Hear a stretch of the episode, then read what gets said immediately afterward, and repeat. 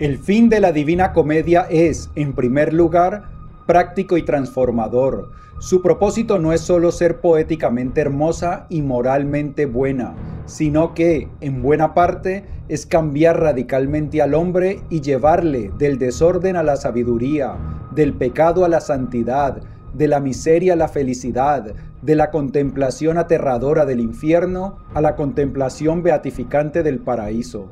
Franco Nembrini la Divina Comedia, qué obra más extraordinaria. Es una de las obras más importantes en la historia de la humanidad y su importancia radica en que nos ayuda a encontrar el más sagrado tesoro al que puede aspirar cualquier ser humano nos ayuda a llegar a ser nuestra más extraordinaria versión y por lo tanto nos ayuda a vivir extraordinariamente. En este episodio de las Notas del Aprendiz te voy a contar las valiosísimas lecciones de sabiduría que nos da la Divina Comedia para que te transformes en lo mejor que puedes llegar a ser y para que de esta manera puedas vivir la vida más extraordinaria que te puedas imaginar. Y como esto de vivir extraordinariamente no solo es importante, sino que también es urgente, empecemos ya mismo. Bienvenido a las Notas del Aprendiz, el lugar que está dedicado a ti, a darte todas las ideas y todas las herramientas que necesitas para que te conviertas en tu más extraordinaria versión y para que de esta manera vivas la vida extraordinaria, la que siempre has soñado y la que naciste para vivir. Porque, escúchame bien, tú, que eres gladiador, que eres genio, no naciste para vivir. Mm, mm, mm. No, no, no, no. Tú naciste para lo mejor, para brillar y ser feliz. Mi nombre es Pablo Arango y si esta es la primera vez en las notas del aprendiz, por favor, considera suscribirte para que no te pierdas ninguna de estas valiosísimas ideas.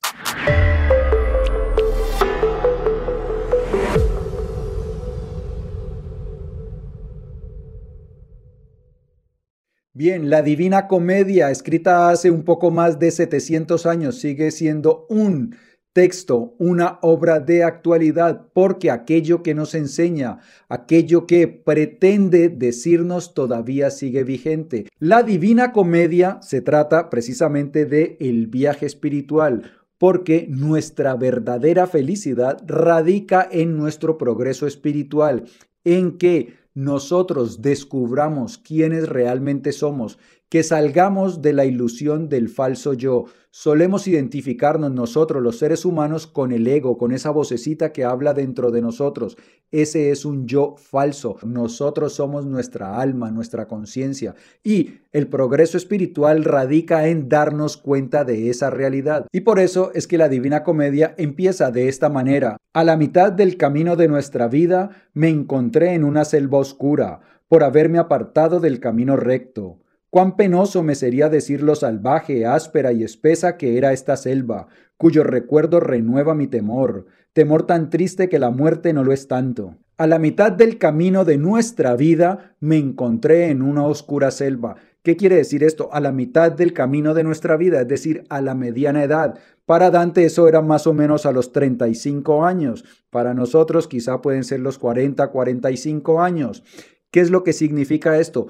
Todos más o menos a esa edad empezamos a vivir una crisis existencial. Empezamos a darnos cuenta que aquellas cosas que pensábamos que nos daban la felicidad y que por lo tanto perseguíamos no son la verdadera fuente de felicidad duradera. Y entonces nos encontramos como perdidos. Es algo similar a lo que dicen en el principito de la cual hablamos por aquí. En el principito, el protagonista cae en un desierto y también es un protagonista que está a la mediana edad. Esto es un fenómeno común entre los seres humanos. A la mediana edad empezamos a reevaluar la forma de vivir, empezamos a reevaluar aquellos valores que tenemos, aquellas cosas que perseguimos, aquellas cosas a las cuales les damos importancia.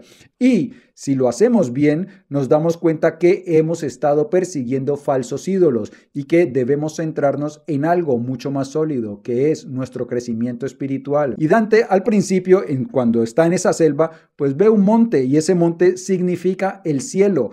Y Dante se encuentra con Virgilio, el poeta, el autor de la Eneida. Y entonces Virgilio le dice, sí, mira, para salir de esta selva tienes que ir hasta allá. O sea, si tú quieres salir de este lugar oscuro, tenebroso, miedoso, que es esa crisis existencial, la crisis de la mediana edad, que también le llaman, entonces tienes que llegar hasta allá. Y entonces Dante mira eso, lo ve como muy difícil, pero dice, bueno, pues vamos hasta allá. Pero Virgilio le dice, no, no no puedes subir recto. Primero tienes que entrar por aquí. El único camino por el cual puedes acceder es por aquí. ¿Por dónde es? Por el infierno. ¿Qué significa esto? Si nosotros queremos llegar a lo más alto, a encontrar nuestro verdadero ser, llegar a la santidad, a la budeidad, a la sabiduría, al nirvana, tenemos que primero bajar, bajar a el fondo de nuestro ser y empezar a reconocer nuestros fallos, nuestros pecados. Una vez nosotros empezamos a ver eso, empezamos a purificarnos, empezamos a dejar todos esos errores, todos esos pecados que cometemos, los empezamos a dejar atrás y empezamos a ascender, empezamos a convertirnos en una mejor persona. Esa es, a grandes rasgos, la trama de la Divina Comedia, el viaje espiritual. Cómo bajamos al fondo de nuestro ser, encontramos ahí, descubrimos lo peor de nosotros y luego empezamos a subir, empezamos a subir al purgatorio, donde empezamos a purgarnos, donde empezamos a purificarnos y una vez purificados llegamos al cielo, llegamos a la más bella existencia que puede existir. Yo escribo la divina comedia para ayudar a mis hermanos los hombres a caminar hacia la felicidad, es decir, hacia su destino. ¿Y qué quiere decir Dante con esto? Pues escuchemos a Franco Nembrini. ¿Qué quiere decir Dante? Es como si, antes de meternos de lleno en su obra, nos dijera, Chicos, podemos hacerlo. Vuestros deseos no son pasiones inútiles como sostienen algunos. Lo que realmente os hace humanos es precisamente la potencia del deseo. Desead lo imposible. El verdadero mal, el verdadero pecado es traicionar el deseo que nos constituye, separando la experiencia humana de su destino, el hombre de su verdadera felicidad. Dante, al igual que Espinosa, es un poeta de el deseo y la felicidad, Muchas otras tradiciones filosóficas, por ejemplo los estoicos y mucho más los cínicos, desprecian el deseo, también el budismo. Y es porque la reflexión que hacen ellos es que si yo deseo muchas cosas que no puedo obtener, pues voy a estar eh, inquieto, voy a estar insatisfecho. Quien desea mucho, pues vive siempre insatisfecho. Pero lo que nos dice Dante y lo que nos dice Spinoza es que no se trata de no desear, sino de desear con potencia, de desear con verdadero anhelo, con verdadera fuerza las cosas correctas. ¿Y cuál es lo, el deseo más correcto del ser humano? El ser felices. Eso es lo que debemos desear. Ahora bien, si deseamos la felicidad, pues tenemos que aprender qué son las cosas que realmente nos hacen felices. No vivir persiguiendo falsos ídolos, persiguiendo una falsa felicidad. El acto propio de un hombre es caminar hacia el propio destino de plenitud, porque el objeto de la vida es no contentarse, sino estar contentos. Son dos cosas muy diferentes. Estar contentos es el fin de la vida. El deseo de ser felices nos empuja no a contentarnos con menos, empuja a Dante al camino de la comedia, mueve a cada uno a seguir buscando en la vida. En cambio, contentarse con menos es el infierno, pegarse a pequeñeces que no tienen consistencia y otorgarle una fidelidad incondicional a la realidad efímera. Que Dante vuelva al pueblo, a quien no lo ha estudiado, para que cada uno pueda ser educado para huir de los vicios y adquirir las virtudes, es decir, para ser ayudado a vivir feliz. ¿Qué nos dice Franco Nembrini? Que nosotros tenemos todos el deseo de ser felices, que todo lo que hacemos es buscar la felicidad. Cualquier cosa que nosotros realizamos tiene como fin hacernos un poquito más felices.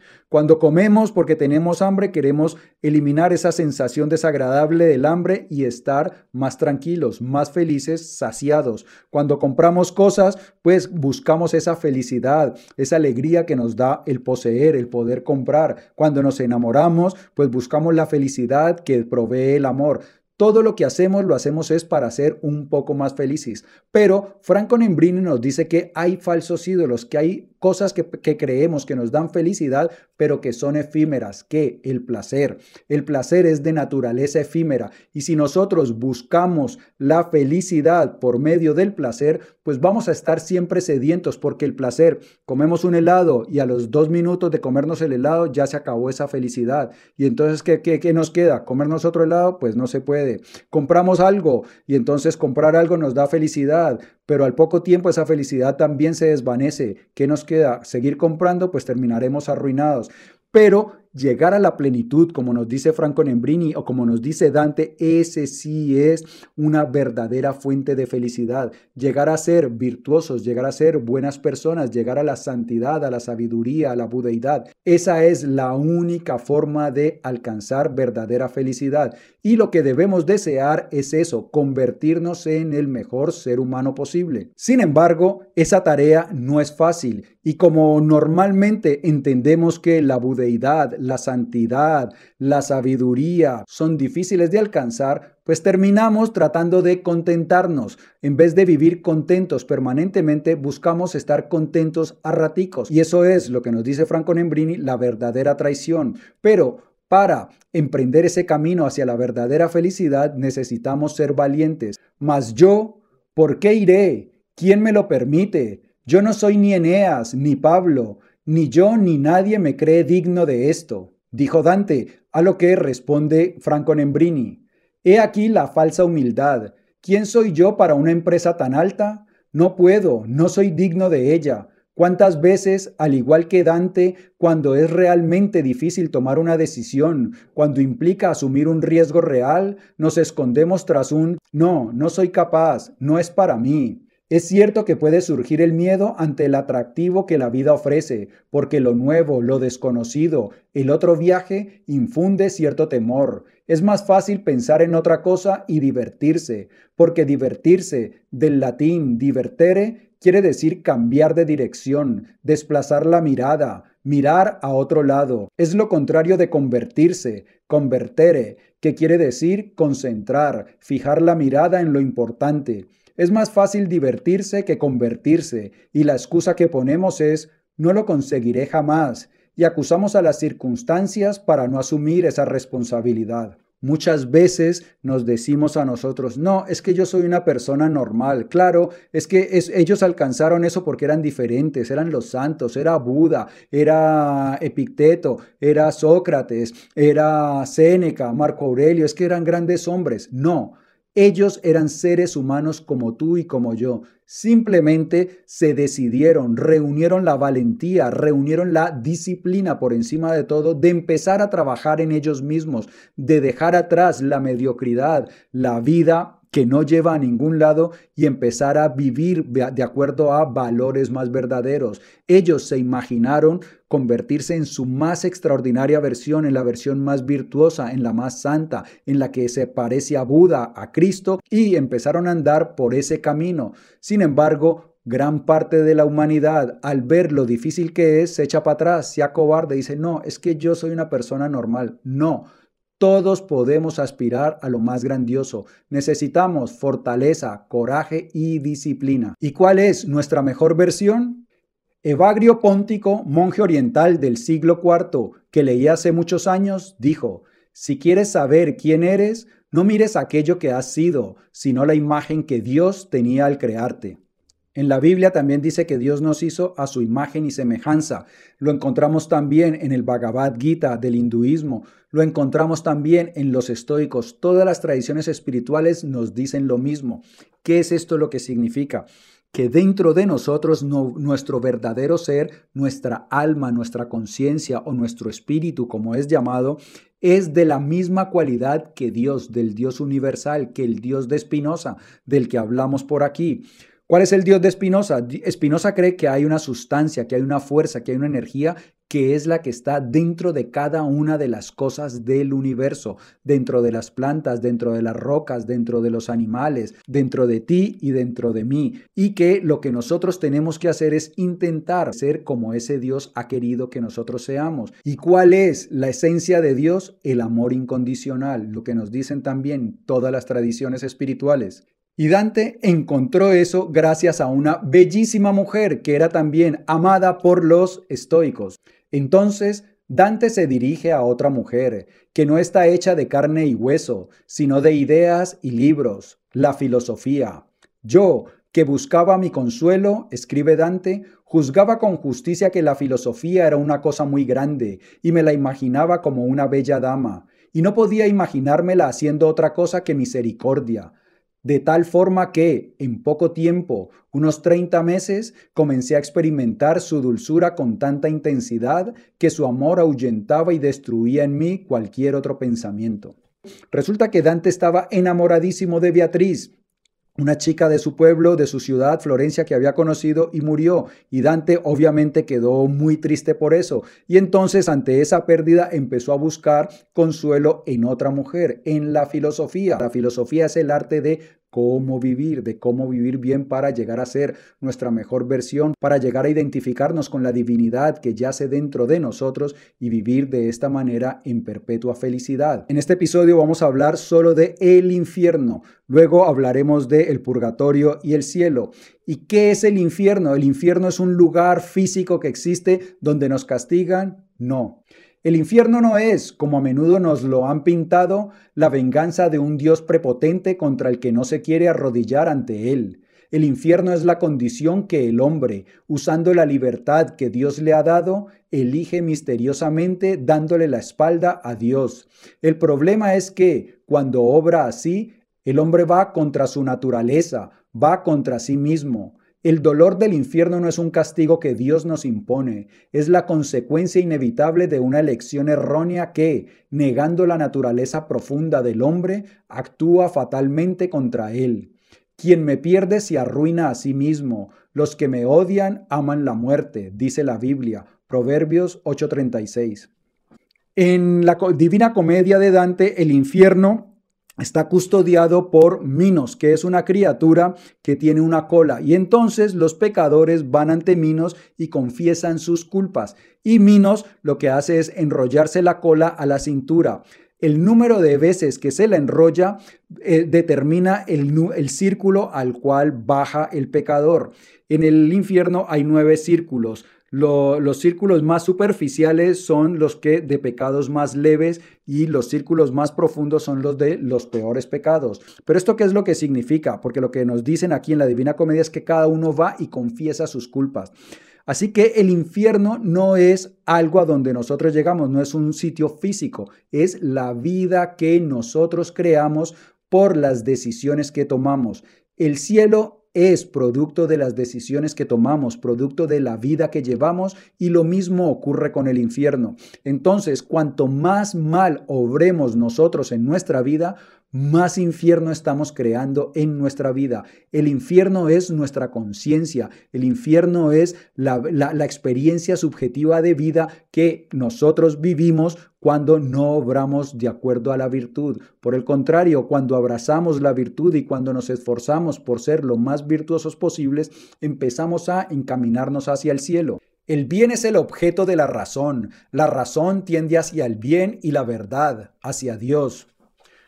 Como lo dijimos antes, la concepción que tiene Dante es que dentro de nosotros hay algo divino que es de la misma naturaleza de Dios. Y al igual que Spinoza, él cree que la naturaleza, la cualidad de Dios es la bondad. Así que lo que hay dentro de nosotros es bondad. O sea, nosotros tenemos un fragmento de Dios y ese fragmento, como, como tiene las mismas cualidades de Dios, pues es bondadoso. Pero cuando nosotros, aconsejados por nuestro falso yo, por nuestro ego, obramos mal, lo que estamos es obrando en contra de nuestro verdadero ser, de la divinidad que hay en nuestro interior. Por lo tanto, nos traicionamos a nosotros mismos. Y hay una cosa muy particular. Nosotros todos somos pecadores, todos somos propensos a cometer errores. Sin embargo, lo que es verdaderamente grave es persistir a propósito en el pecado, saber que estamos obrando mal y seguir haciéndolo con plena conciencia. Por el contrario, cuando nos arrepentimos de lo que hemos hecho, cuando nos arrepentimos con sinceridad, somos perdonados y podemos seguir nuestro camino de purificación. No se puede absolver a quien no se arrepiente, ni arrepentirse y querer pecar puede hacerse a la vez, porque la contradicción no lo permite. Esta es una cosa que nosotros debemos tener en cuenta que también sabían los estoicos. Lo importante no son los errores que cometemos, sino la intención. Nosotros podemos cometer errores, pero cuando nosotros cometemos esos errores con la intención de causar daño, eso es lo que no obtiene perdón. Si yo me equivoco, me doy cuenta de mi equivocación y yo mismo intento corregirme, la culpa se desaparece. Por el contrario, la culpa no desaparece quien insiste en seguir pecando, en seguir cometiendo errores. La culpa es algo que yo experimento y yo mismo me la puedo borrar si yo hago el propósito de enmendarme, el propósito de trabajar para evitar cometer esos errores en el futuro. Por el contrario, quien no hace ese esfuerzo de evitar el pecado, evitar cometer esas faltas, pues no puede liberarse de la culpa, por lo tanto sigue en el infierno. Así que el verdadero camino para la paz, para la felicidad, no es no cometer errores, sino tener una intención pura. Y eso sí que es alcanzable. Yo puedo desterrar de mi vida la intención de causar daño a otra persona. Eso sí lo puedo hacer y está al alcance de todos. Ahora vamos a hablar de la estructura del infierno y cuáles son los primeros pecadores que nos encontramos al inicio del infierno. Para empezar, es significativo que Dante coloque a los lujuriosos justo al comienzo del infierno, en el punto más lejano de Lucifer, que está clavado en el hielo al fondo del abismo infernal.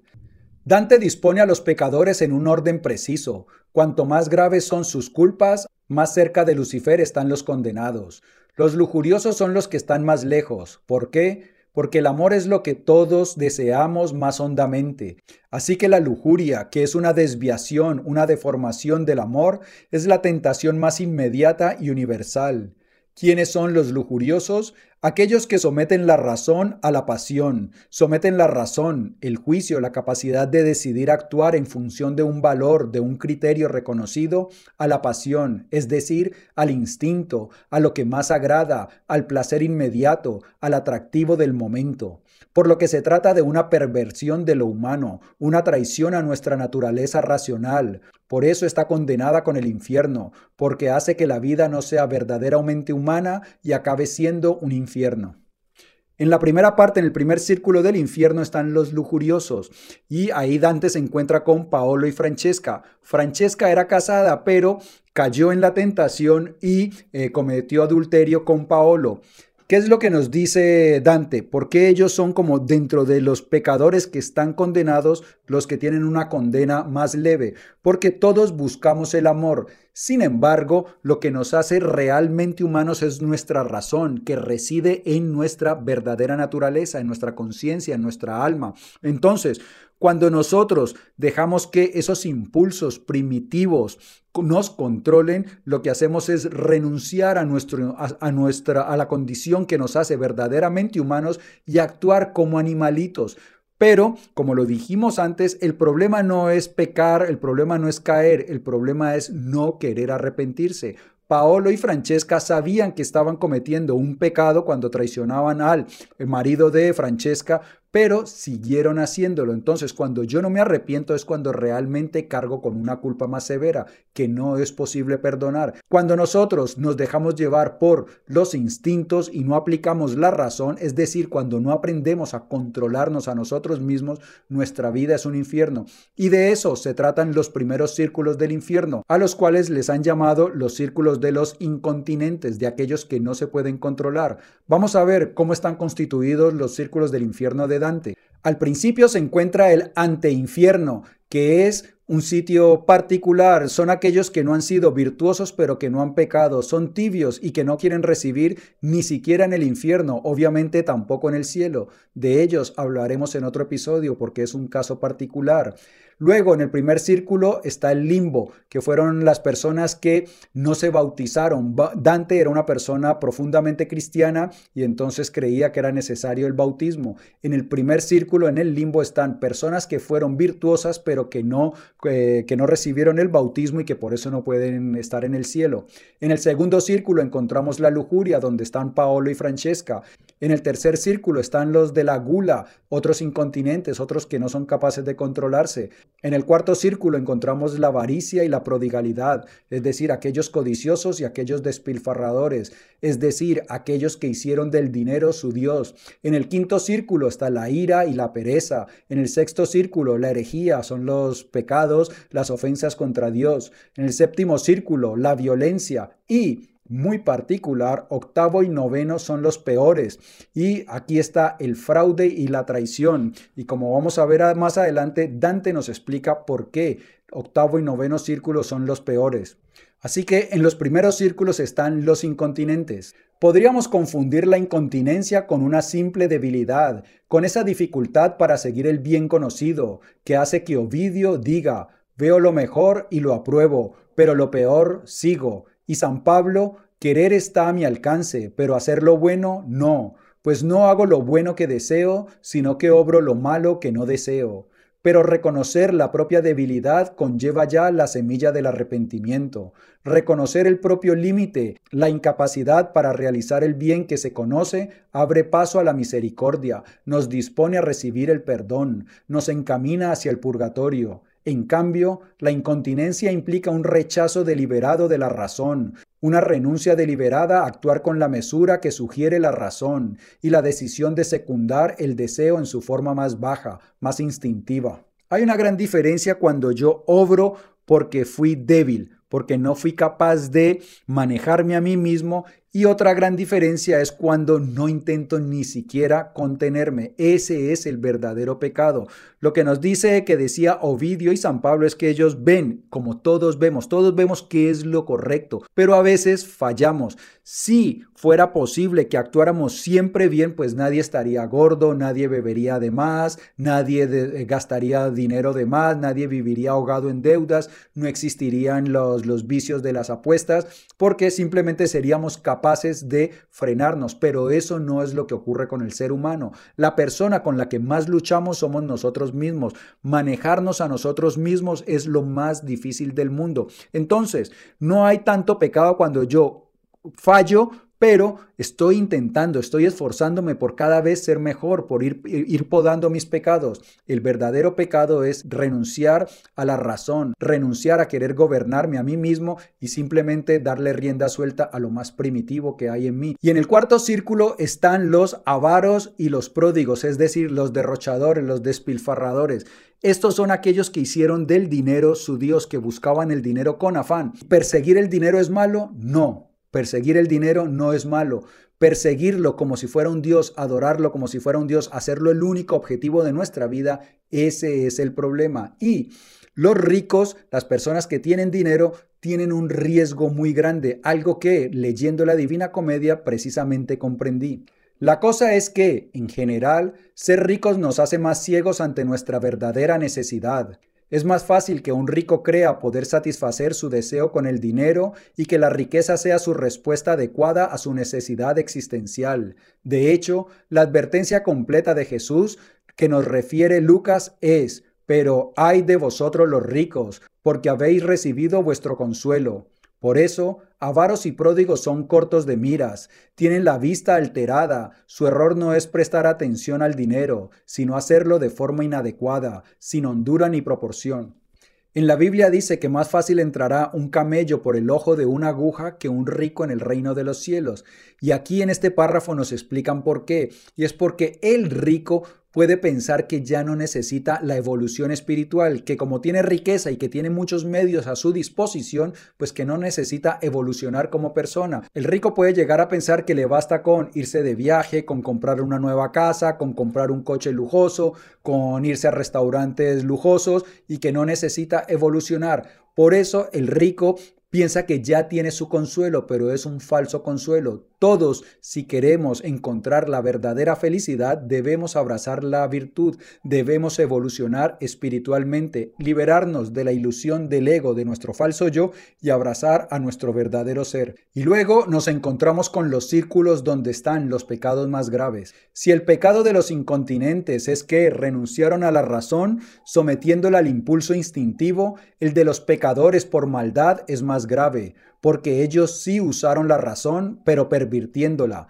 La usaron para ir en contra del fin para el que Dios la crea. La usaron para hacer el mal y para considerar el mal como un presunto bien. El octavo y el noveno círculo están los fraudulentos y los traidores. Para llegar a ese, a ese círculo tienen que ser transportados Dante y Virgilio por Gerión, que es una criatura particular. Es una criatura que tiene el dorso, el tronco y la cara como de un ser humano y parece un ser humano bondadoso, pero sus brazos son garras y la parte inferior de su cuerpo es, es como de una serpiente y en la punta, en la cola de la serpiente tiene un aguijón. ¿Qué es lo que significa esto? Que los fraudulentos y los traidores se presentan ante el mundo como personas bien intencionadas, como personas bondadosas, pero que luego te clavan el aguijón, que luego te hacen daño. Y eso es lo que nos dice Dante y Franco Nembrini. Los fraudulentos utilizaron su inteligencia, la razón, para hacer el mal. Por eso los incontinentes, los incontinentes renunciaron a la razón. Los incontinentes lo que dejaron fue que sus instintos más primitivos prevalecieran, dominaran. Por el contrario, los otros lo que hicieron fue utilizar la razón para hacer daño. Engañaban a las otras personas. Los fraudulentos mostraban algo como si fuera bueno, pero realmente era porquería y entonces eh, hacían mal a las personas. Y lo mismo los traidores. Los traidores se mostraban como personas amigables, pero luego clavan el aguijón. ¿Por qué es tan horrible este pecado? Porque es un pecado que ensucia a todo el mundo. Cualquier pecado ensucia al mundo, pero este pecado lo ensucia más porque nos hace desconfiar los unos a los otros. Y hay un consejo muy importante también que nos da Dante, que nos puede ayudar a evitar muchos errores, muchos dolores de cabeza. Y haz de cuenta que estoy siempre a tu lado si ocurre que la suerte te conduzca donde haya gente ensarzada en semejantes discusiones, que el deseo de oír tales cosas es muy bajo deseo. Perderse en estas cosas, entretenerse con el mal, es peligroso, porque corremos el riesgo de que nos influya, nos contamine. Y aquí no puedo dejar de pensar, en un cierto modo, de perder el tiempo en las redes sociales mirando durante horas fotos y videos de otras personas, buscando a menudo divertirse con escenas humillantes, videos de risa, imágenes degradantes, recurriendo a un verdadero boyerismo del mal como un remedio para el aburrimiento. Resulta que Dante ve a unos pecadores del infierno que estaban discutiendo, ofendiéndose ahí mismo, y entonces Dante se quedó ahí chismeando lo que decían, y Virgilio lo regañó y le dijo que no prestara atención a esas cosas, que esas cosas eran malas. ¿Y cuál es el, consejo de Virgilio? le dice, haz de cuenta como si yo siempre estuviera a tu lado. Esto era lo mismo que hacía Marco Aurelio, el emperador estoico. Él hacía como si sus mentores, como si las personas que miraba, que querían, estuvieran siempre con, con él, lo estuvieran vigilando. Sabemos por experimentos psicológicos que cuando nosotros nos sentimos observados, nuestro comportamiento mejora. Esa es una buena clave, es una buena táctica para mejorar. Pensar siempre que nos están observando. Y por lo que se enfada Virgilio, es porque Dante estaba chismeando la discusión de las otras personas. Y esto es algo que es muy, muy frecuente en nuestra sociedad. vemos programas de telebasura, esos programas, esos reality show, donde llega un hijo y va a hablar acerca de los problemas que tiene con su madre, para que le paguen por exponer sus miserias y entonces vemos las discusiones en televisión, también en Twitter vemos cómo la gente se insulta o en las redes sociales estamos buscando videos de personas que sufren, que se caen. Esto es algo que yo he experimentado en mi propia vida. Gracias al tiempo que llevo meditando me he podido dar cuenta que cualquier cosa que uno deja entrar a su mente se queda ahí y te afecta. Lees algo, eso te afecta. Ves algo, eso te afecta. Escuchas algo, eso te afecta. Por eso nosotros debemos ser muy cuidadosos con lo que dejamos entrar a nuestra mente. Así como deberíamos ser cuidadosos con nuestra dieta, con lo que comemos, pues también debemos ser muy cuidadosos con nuestra dieta mental. Contra eso es contra lo que previene Virgilio a Dante, que no se entretenga con malas conversaciones, que eso lo perjudica. Y hay una cosa maravillosa, cuando nosotros decidimos abrazar la virtud, trabajar por ser el mejor ser humano posible, hacemos de todo el mundo un lugar mejor. Cuando hacemos algún bien, el ofrecimiento de nuestra vida al bien dará frutos insospechados, que a lo mejor no veremos, pero el mundo goza cuando se le ofrece ayuda a un amigo o cuando se lleva a cabo una obra de misericordia. De la misma manera, el mal que hacemos ensucia al mundo entero.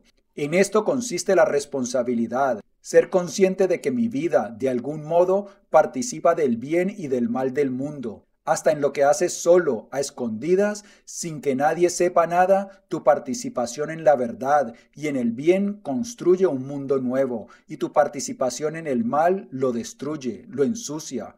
En algún lado, por tu mal, el mundo estará un poco más sucio. En algún lado, por tu bien, el mundo será algo más luminoso. Esa es la gran responsabilidad que tenemos todos. Cuando obramos mal, corrompemos al mundo entero. Cuando obramos bien, ayudamos a que el mundo sea un lugar mejor. Así que, sabiendo esto, es que no solo nosotros nos hacemos más felices, sino que ayudamos a esparcir la felicidad, la sabiduría por todo el mundo. Y por eso Dante también nos previene contra la pereza, porque la, labor que tenemos, la misión que se nos ha dado es de vital importancia. Ahora conviene que sacudas la pereza, dijo el maestro, pues ni sentado sobre plumas nos llega la fama, ni yaciendo bajo las colchas, y quien consuma la vida sin ella no deja más vestigio de su paso por la tierra que el humo en el aire y la espuma en el agua. Sabemos que cada actuación de nosotros es importante y por eso Dante nos invita a que dejemos a un lado la pereza y la cobardía y que nos pongamos manos a la obra, porque dice que el que el que no adquiere fama, pues no deja ninguna huella en el mundo. No se trata de ser famosos, unas celebridades, se trata de que las personas a nuestro alrededor puedan percibir el tipo de persona en la que nos hemos convertido, puedan percibir el bien que hemos hecho. Si nosotros beneficiamos a esas personas, esas personas a su vez van a recibir una invitación para mejorarse y esas ondas van a llegar muy lejos y vamos a contribuir a que el mundo sea un lugar mejor. Así que fuera pereza, fuera cobardía y manos a la obra para convertirnos en el mejor ser humano posible y de esta manera obtener el mejor regalo de la vida, vivir una vida maravillosa. Amigo mío y amiga mía, si el vídeo te ha gustado, dale por favor dedito arriba. Te invito a que lo compartas para que me ayudes a que hagamos viral la sabiduría. Antes de marcharte, no olvides suscribirte y por aquí hay otros episodios de las notas del aprendiz cargados de valiosísimas lecciones. Chao.